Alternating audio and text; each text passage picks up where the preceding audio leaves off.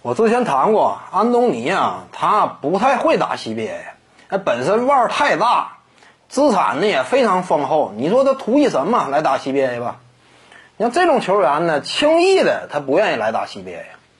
此前呢，他也说，目前自己仍然在寻找在 NBA 效力的机会。他想要的那就是属于自己的这么一个呃最后的谢幕演出，这就是安东尼当下的需求。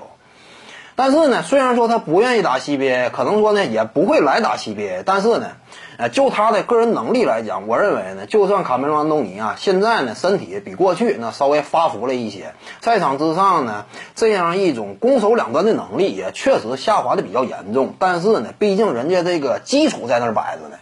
有句话讲得好嘛，瘦死的骆驼非常大。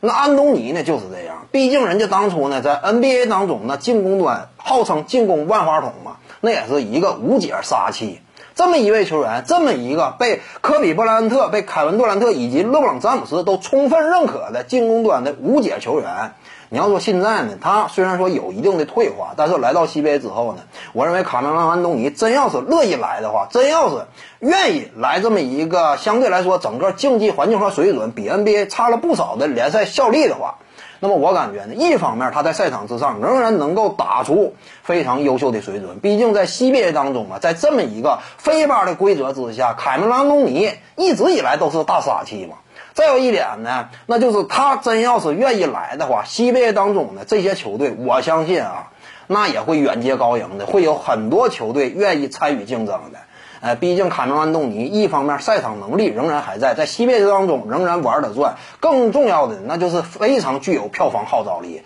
这是当初真正的 NBA 这个超级球星嘛。